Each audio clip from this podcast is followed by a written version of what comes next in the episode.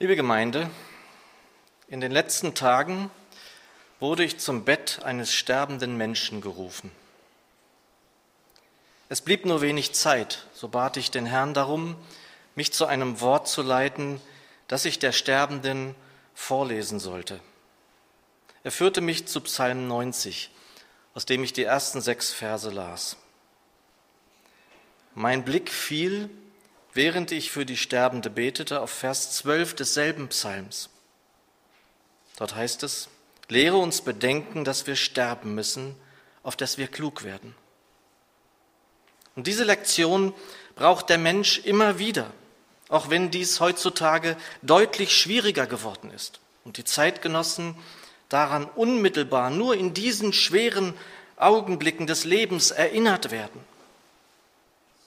Denn der vorbeihuschende Leichenwagen im Alltag reicht nicht aus, um bei den Menschen wirklich anzuklopfen und zu mahnen, um den Menschen, die Menschen daran zu erinnern, dass sie sterben müssen und klären sollten, wohin die Reise geht, wenn ihr Leben hier endet.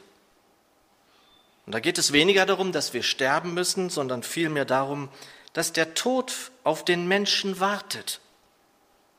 Und darum, dass wir begraben werden müssen. Davor fürchten sich die meisten Menschen. Aber was ist mit uns, die wir Jesus folgen oder folgen wollen? Wie steht es mit uns? Wo stehen wir in dieser Frage 15 Wochen vor unserer Evangelisation, zwei Wochen vor unserem Tauffest? Wie sieht es aus mit denen, die sich zu Jesus bekannt haben, die ihr Leben ihm, dem lebendigen Herrn, übergeben haben und sich auf seinen Namen haben taufen lassen?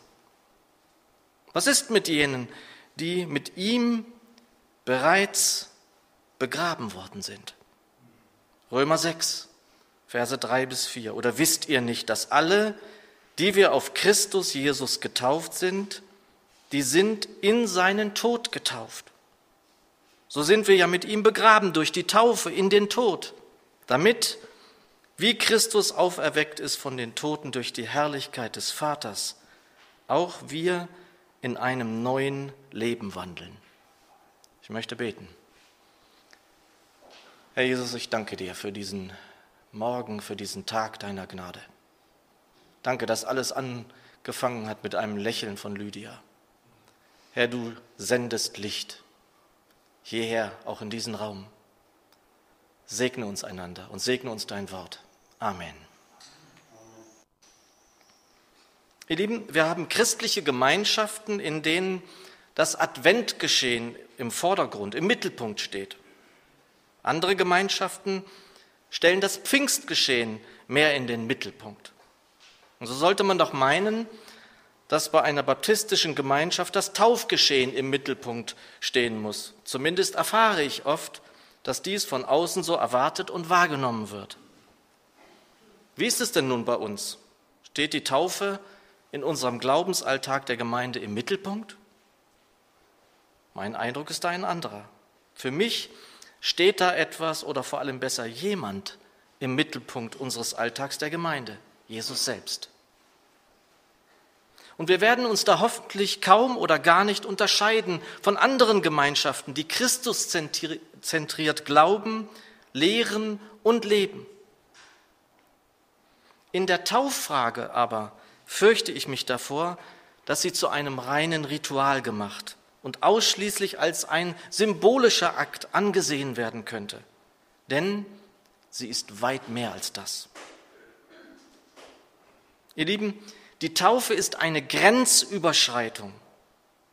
Und diese Grenze sieht so aus. Da ist der alte Mensch, der ich war, und dort wartet der neue Mensch auf mich. Überschreite ich diese Grenze, dann lasse ich in den Augen des allmächtigen Gottes den, den Menschen, den ich bis dahin gefüllt und gelebt habe, hinter mir. Dieser Mensch stirbt, er geht in den Tod. Wir werden in seinen Tod hineingetauft. Und das ist nichts, was wir tun könnten oder ich durch den Vollzug der Taufe als Referent in dem Täufling hervorrufe. Es steht bereits fest, bevor wir das Taufbecken betreten. Sind wir mit ihm in den Tod hineingetauft, dann sind wir ihm übereignet. Sterben wir mit ihm, so sind wir eins mit ihm, mit Jesus, dem Christus. Und das darf hier ganz sichtbar werden und wird nicht nur dem Täufling klar und deutlich, sondern auch allen anwesenden Zeugen anschaulich vor Augen geführt. Und so wird dieser besondere Moment oftmals mit einer Eheschließung verglichen. Auch wenn vor der Taufe schon eine Weile ein Weg mit Jesus gegangen wurde, so wird hier der Täufling für alle sichtbar mit ihm vereint. Der Täufling geht eine untrennbare Bindung ein mit dem Sohn des lebendigen Gottes, der mit dem Vater eins ist. Werde ich mit ihm in den Tod hineingetauft, werde ich mit Christus begraben, dann bin ich unlösbar mit ihm in eine Verbindung getreten. Ich werde nicht nur mit ihm hineingetauft, sondern mit ihm hineingetaucht in Christus selbst. Ihr Lieben, dieser Moment aber bedeutet eben auch ein Sterben und vor allem einen Tod. Und da geht es nicht um das bekannte Ich bin tausend Tode gestorben, das den eigentlichen Tod nahezu verharmlost. Wir müssen nicht nur diesen Tod in der Taufe sterben, in diesen Tod hineingehen, sondern wir dürfen es. Sterben hingegen will niemand, auch ich nicht. Möge er schenken, dass wir friedlich einschlafen dürfen am Ende unseres Weges hier auf Erden. Aber in diesen Tod will ich freilich gehen. Diesen Tod der Taufe will ich sterben. In diesen Tod an seiner Hand will ich gehen. Und wenn ich nicht schon getauft wäre, so würde ich es mit Freuden wieder tun. Denn sind wir bis hierhin gegangen, haben wir Jesus, dem Christus, unser Leben schon in unserer Lebensübergabe und dem Zeugnis unser Leben überantwortet. Haben wir gehört und geglaubt, sind wir gehorsam und lassen uns auf seinen Namen taufen, dann gilt das Wort, das er uns zusagt aus Johannes 5. Wer mein Wort hört und glaubt dem, der mich gesandt hat, der hat das ewige Leben und kommt nicht in das Gericht, sondern er ist vom Tode zum Leben hindurchgedrungen. Anschaulicher ja, deutlicher kann dies nicht werden als durch den Gehorsamsschritt in der Taufe, von dem wir wissen müssen, dass Jesus selbst ihn gegangen ist. Und wieder sollten wir sehen, wir stehen in der Nachfolge. Folgen wir Jesus nach, dann müssen wir es ihm gleich tun. Jesus selbst tat es. Und der Vater im Himmel hatte Wohlgefallen daran. Ganz zu Beginn des Markus-Evangeliums können wir davon lesen, in Markus 1. Ganz zum Schluss des Markus-Evangeliums hingegen bekommen wir einen Auftrag, dem wir folgen sollen. Die Elberfelder besetzt Markus 16, Verse 15 bis 16 wie folgt. Und er sprach zu ihnen, geht hin in die ganze Welt und predigt das Evangelium der ganzen Schöpfung. Wer gläubig geworden und getauft worden ist, wird gerettet werden. Meine liebe Gemeinde, sind wir in unserer Taufe mit Jesus begraben worden, dann bedeutet dies auch, dass wir unserer Sünde gestorben sind. Wir können nicht mehr verklagt werden, auch wenn der Verkläger dies immer wieder versuchen sollte und es auch macht. Und ihr kennt bereits eine Anekdote von Martin Luther, die ich hier schon zum Besten gegeben habe. Warum sollten wir nicht etwas oder ich etwas wiederholen, was es besser als so vieles andere zum Ausdruck bringt? Der Reformator sitzt in Wittenberg spät abends in seinem Studierzimmer und arbeitet noch. Und der Teufel schleicht gerade durch die Stadt und will den Reformator durcheinander bringen. Das hat er nicht nur einmal gemacht. Unter dem Fenster des Studierzimmers ruft der Teufel nach oben, wohnt hier Dr. Martin Luther?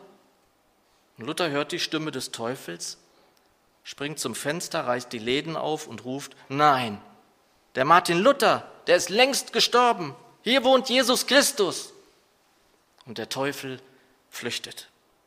Und besser ist es nicht in ein Bild zu fassen. Wir sind nicht mehr unter dem Gesetz der Sünde stehend. Wir sind nicht mehr zu verklagen. Und im Wort Gottes lässt es sich kaum besser ausgedrückt finden als im Wort des Apostels Paulus in Korinther 1, 1. Korinther 1, 5, Vers 17. Daher, wenn jemand in Christus ist, so ist er eine neue Schöpfung. Das Alte ist vergangen, siehe, Neues ist geworden. Dieses Alte ist vergangen, wenn wir, wie Paulus in Römer 6, Vers 5 unvergleichlich festhält, mit ihm verbunden und ihm gleich geworden sind in seinem Tod. Weiter in Vers 6. Wir wissen ja, dass unser alter Mensch mit ihm gekreuzigt ist, damit der Leib der Sünde vernichtet werde, sodass wir hinfort der Sünde nicht dienen. Wir werden nicht sündfrei sein und immer wieder auch in Sünde zurückfallen, aber wir sind von ihr freigesprochen. Und wir sind vor allem keine Knechte mehr der Sünde, denn der Sohn hat uns frei gemacht von dieser Knechtschaft. Und wen der Sohn frei macht, der ist wirklich frei. Aber wir sinken nicht nur hinab. Wir harren nicht nur jenen einen Moment im Tode aus mit ihm, unserem Herrn, dem wir nun nicht nur folgen, sondern für immer verbunden sind und bleiben. Wir sind ihm gleich geworden im Tod. Aber eben nicht nur das. Verse 4 und 5 unseres Predigtextes, der sich nun um einen Vers erweitert hat. So sind wir ja mit ihm begraben durch die Taufe in den Tod, damit, wie Christus auferweckt ist von den Toten durch die Herrlichkeit des Vaters, auch wir in einem neuen Leben wandeln. Denn wenn wir mit ihm verbunden und ihm gleich geworden sind in seinem Tod, so werden wir ihm auch in der Auferstehung gleich sein. Und hier, ihr Lieben, schätze ich die etwas genaueren Übersetzungen von Menge und auch Elberfelder in Vers 5, die fast gleich übersetzen. Denn wenn wir verwachsen sind mit der Gleichheit seines Todes, so werden wir es auch mit der seiner Auferstehung sein. Geschwister, ist das nicht einfach wunderbar? Wir sind verwachsen mit ihm. Wir sind ihm gleich geworden in seinem Tod. Aber wir sind gleichsam verwachsen und werden gleich geworden sein in der Auferstehung. Und es ist so gut, dass uns dies immer wieder vor Augen geführt wird dieses unbegreifliche Geschehen, auf das wir zusteuern, dass wir es ihm gleich tun werden. Wir werden auferstehen, wie er auferstanden ist, als der Erstling. Und wir werden eines Tages, an dem es keine Tage, keine Nächte, keine Zeit mehr geben wird, einen Auferstehungsleib haben dürfen, wie er, als er den Jüngern und 500 weiteren Menschen erschienen ist. Und hinter diesen, dieser unfassbaren Verheißung steht kein möglicherweise, da steht kein vielleicht, kein unter Umständen. Wir werden ihm auch in der Auferstehung gleich sein. Wir werden auch mit ihm und in ihm verwachsen sein mit der Gleichheit seiner Auferstehung. Glaubst du das?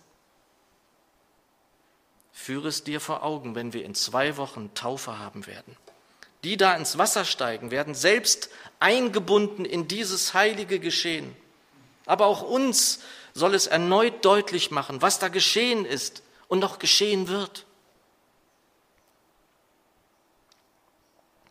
Ihr Lieben, in Apostelgeschichte 2 lesen wir die große Pfingstpredigt von Petrus in Jerusalem. Und ich liebe diese Szenen, in denen Menschen klar und ohne Umwege danach fragen, was sie tun sollen. Wir lesen Verse 37 und 38. Als sie aber das hörten, ging's ihnen durchs Herz, und sie sprachen zu Petrus und den anderen Aposteln, ihr Männer, liebe Brüder, was sollen wir tun? Petrus sprach zu ihnen, tut Buße, und jeder von euch lasse sich taufen auf den Namen Jesu Christi zur Vergebung eurer Sünden. So werdet ihr empfangen die Gabe des Heiligen Geistes. Und so sollte Glaube und Taufe ein gemeinsamer Schritt sein. Erst kürzlich haben wir uns wieder jene besondere Szene in Apostelgeschichte 16 angesehen, als Silas und Paulus im Kerker in der tiefen Nacht Gott lobten und die Gefangenen ihnen zuhörten. Und durch die Kraft Gottes alle Türen geöffnet wurden und den Gefangenen die Fesseln abfielen. Und der Gefängnisaufseher sah das alles und wollte sich selbst töten, denn er glaubte, dass alle Gefangenen geflohen seien und er nun zur Verantwortung gezogen würde. Wir lesen weiter ab Vers 28. Doch Paulus rief, so laut er konnte, tu dir nichts an. Wir sind alle noch hier. Da ließ der Aufseher Fackeln bringen, stürzte in das Gefängnis und warf sich zitternd vor Paulus und Silas zu Boden. Während er sie dann nach draußen führte, fragte er sie, ihr Herren, was muss ich tun, damit ich gerettet werde? Und sie antworteten, Glaube an Jesus, den Herrn, und du wirst gerettet werden, du und alle, die in deinem Haus leben. Und sie verkündeten ihm und allen, die bei ihm im Haus wohnten, die Botschaft des Herrn. Der Gefängnisaufseher kümmerte sich noch in derselben Stunde, mitten in der Nacht, um Paulus und Silas und wusch ihnen das Blut von den Striemen ab. Dann ließen sich er und alle, die zu ihm gehörten, ohne zu zögern taufen. Und ihr Lieben, vielleicht sollten wir uns in den Gemeinden zuweilen prüfen, ob wir da einiges zu konventionell sehen und vielleicht auch einmal über kleine oder größere Schatten springen sollten. In Vers 33 lesen wir noch einmal, dann ließen er sich und alle, die zu ihm gehörten, ohne zu zögern taufen. Will heißen, mitten in der Nacht. Es war weit nach Mitternacht. Lesen wir aber noch weiter am Ende des Verses 33 und Vers 34. Dann ließen sich er und alle, die zu ihm gehörten, ohne zu zögern taufen. Anschließend führte er die beiden in sein Haus hinauf und ließ eine Mahlzeit für sie zubereiten. Er war überglücklich, dass er mit seinem ganzen Haus zum Glauben an Gott gefunden hatte. Meine Lieben, da bekomme ich eine Sehnsucht und wäre gern dabei gewesen. Und so dachte ich auch an eine Geschichte, die sich mit dem Prediger des Evangeliums Bayless Conley zugetragen hat. Ein norddeutsches Liedermacher-Ehepaar war über eine TV-Predigt von ihm zum Glauben gekommen. Der Mann schrieb ihm eine E-Mail in die USA, dass sie sich gerne von ihm taufen lassen wollten. Nur schrieb er zurück, dass er genau in dem Jahr wieder eine Tour durch Deutschland machte und sie sich in Hamburg bei seiner Predigt melden sollten und er würde sie taufen. Die Gemeinde, in der Belis verkündigte, hatte aber ein Problem damit, Menschen, die sie nicht kannten, in ihrem Taufbecken taufen zu lassen. Kurzerhand verabredete sich der Gottesmann mit dem Ehepaar am Abend in seinem Hotelzimmer und taufte beide in der Badewanne seines Hotelzimmers. Und übrigens erzählte Baylis Conley diese Geschichte nicht selbst weiter, sondern das Liedermacher-Ehepaar, das bis zum heutigen Tag mit geistlichen Liedern in Norddeutschland unterwegs ist. Nun bin ich froh, dass unser Täufling oder unsere Täuflinge nicht in der Badewanne getauft werden wollen, sondern wir das hier gemeinsam erleben dürfen. Da, wo bis vor kurzem noch Keyboard und Schlagzeug standen, ist nun fast alles freigeräumt. Das Taufbecken liegt fast frei und meine Freude steigt deutlich an. Das Musikteam muss nun dicht zusammenrücken. Überall sind Zeichen dessen zu erkennen, was uns erwartet. Noch ein paar Vorbereitungen noch wenige Handgriffe und fast alles ist bereit für das Fest, das wir feiern dürfen. Vor allem wird der Gemeindereferent nicht nur immer froher, sondern auch nervöser. Ein weiteres untrügliches Zeichen dafür, dass uns etwas Großes bevorsteht. Meine erste Taufe als Pastoralreferent. Aber eins ist sicher, meine Freude überwiegt. Ihr Lieben, kommen wir zum Schluss. Und für mich darf da eine Geschichte der Bibel nicht fehlen. Und das nicht nur, weil da der erste Evangelist der Heiligen Schrift überhaupt in Aktion tritt, ein Mann mit dem Namen Philippus. Wir wissen, dass ein hoher Würdenträger, der Finanzminister der äthiopischen Königin, mit seinem Reisewagen in Jerusalem unterwegs war. Er war dort gewesen, um den Gott Israels anzubeten und befand sich auf der Rückreise. So saß er in seinem Wagen und las im Buch des Propheten eine wunderbare Stelle aber er verstand die Worte nicht. Und der Geist Gottes sandte Philippus zu dem Wagen. Er ging nebenher und hörte den Mann laut aus dem Buch Jesaja vorlesen. Und Philippus legte ihm die Schrift aus und predigte somit das Evangelium von Jesus, dem Christus. Weiter in Apostelgeschichte 8, Vers 36. Als sie nun ins Gespräch vertieft die Straße entlang fuhren, kamen sie an einer Wasserstelle vorbei. Hier ist Wasser, rief der Äthiopier. Spricht etwas dagegen, dass ich getauft werde? Und er befahl, den Wagen anzuhalten. Beide, Philippus und der Äthiopier, stiegen ins Wasser und Philippus taufte den Mann. Und diese Situation ist so einfach, so schlicht und so praktisch, wie nur irgend geht. Und dennoch nimmt sie nichts von der Heiligkeit dieses Sakraments, das in ihr vollzogen wird, wie ich finde. Wichtig ist auch, dass Philippus den Mann nicht auffordert, sich taufen zu lassen. Die Aktion beginnt beim Kämmerer, beim Mann, der das Evangelium in diesem Augenblick angenommen und geglaubt hat. So sollte Glaube und Taufe ein gemeinsamer Schritt sein.